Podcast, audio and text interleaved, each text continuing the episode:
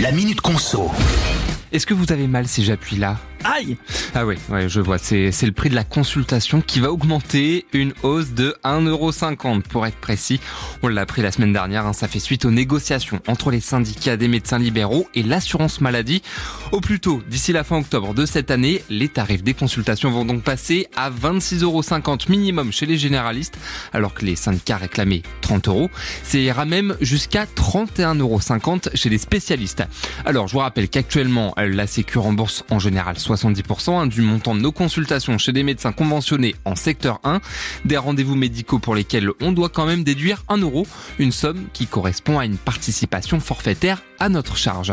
Enfin, avec ces nouveaux tarifs et l'augmentation d'un euro cinquante, la répartition de la prise en charge entre l'assurance maladie et les mutuelles devrait rester la même.